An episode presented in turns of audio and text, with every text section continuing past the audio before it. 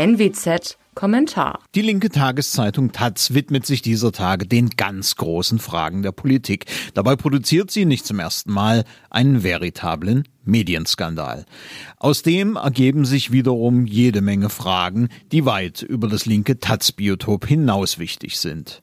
Im Zuge der über den Atlantik schwappenden Diskussion um angeblichen strukturellen Rassismus auch in der deutschen Polizei fragte also die Kolumnistin Hengame Yokobifara in der Taz, Zitat, wenn die Polizei abgeschafft wird, der Kapitalismus jedoch nicht, in welchen Branchen kann man Ex-Cops dann überhaupt noch reinlassen? Um es kurz zu machen, die Autorin befindet, dass Polizisten wegen des überaus hohen Anteils, Zitat, an autoritären Persönlichkeiten und solchen mit Fascho-Mindset, Zitat Ende, im Grunde nirgendwo einsetzbar wären und daher nur auf einer Müllhalde zu entsorgen wären. Es raunt die Frau am Schluss des Textes, Zitat, unter ihresgleichen fühlen sie sich bestimmt auch selbst am wohlsten.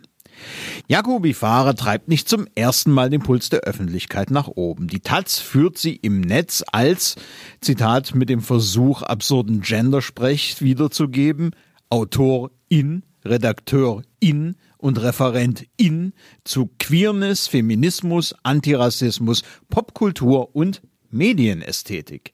Ihr eigentliches Herzensanliegen ist es jedoch, Deutschland so richtig scheiße zu finden. 2017 meinte sie, die Kultur der Kartoffeln, also der Deutschen, sei eine, Zitat, Dreckskultur. Sie bezeichnet uns Allmanns auch gern einmal als Hunde. Als Mitherausgeberin des Buches Eure Heimat ist unser Albtraum verantwortet sie eine oft wüste und häufig weinerliche Attacke auf die Eingeborenen dieses Landes. Man kennt die Dame also als Hassspritze, doch diesmal könnte sie den Bogen überspannt haben. Menschen auf die Müllhalde also.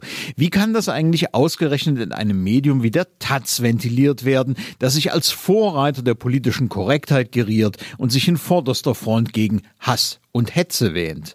Diese Frage bekommen die Berliner jetzt kräftig um die Ohren gehauen.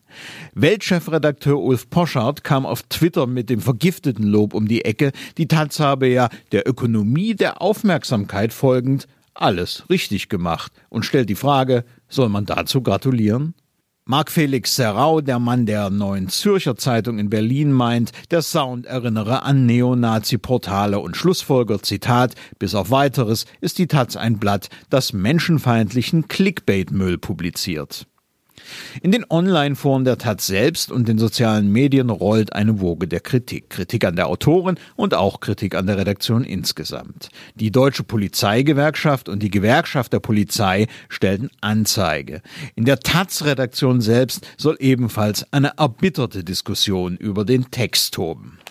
Zunächst hat man dort aber erst einmal den Kommentarbereich im Netz geschlossen. Offiziell erklärte die Chefredaktion den Text zu Satire, die ja angeblich alles darf.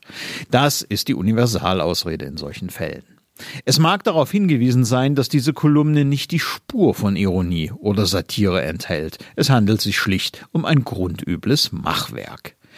Doch soll hier der Staat strafend eingreifen, wie die Gewerkschaft es gern hätte? An dieser Stelle drängt es sich auf, in die Ich-Form zu wechseln. Nein, ich hätte diesen Text ganz sicher nicht veröffentlicht. Aber mein Verständnis von Meinungsfreiheit sieht eben auch nicht vor, dass Autoren, die dummes, hässliches oder bösartiges schreiben, staatliche Sanktionen zu fürchten haben. Das gilt auch für Jacobi Fahrer. Es ist Sache der Öffentlichkeit, solche Menschen auf den Müllkolumnen einzuordnen, zu bewerten, zu diskutieren, zu kritisieren und zurückzuweisen. Im konkreten Fall auch Solidarität mit Polizisten und der Polizei zu artikulieren. Für fatal halte ich dagegen einen Zensurwettbewerb und den Ruf nach der Ausdehnung der Strafbarkeit von Meinungsdelikten. Das führt direkt in eine verachtenswerte Muckergesellschaft. Mein Name ist Alexander Will, bitte bleiben Sie uns gewogen. Sie hörten einen Kommentar der Nordwestzeitung.